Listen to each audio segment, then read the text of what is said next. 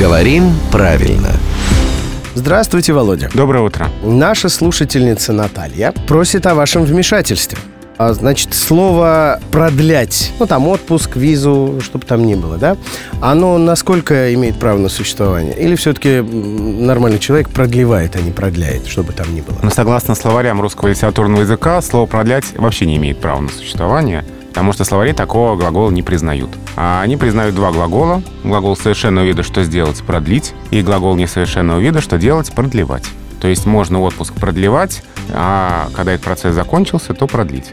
Но вот слово «продлять» а, использовать не рекомендуется. Ну, продлевать так продлевать. В конце концов, как скажете, так и сделаем. Затем вас и приглашаем. А главному редактору «Грамоты.ру» мы говорим огромное спасибо и ждем его здесь каждое буднее утро в 7.50, 8.50 и в 9.50.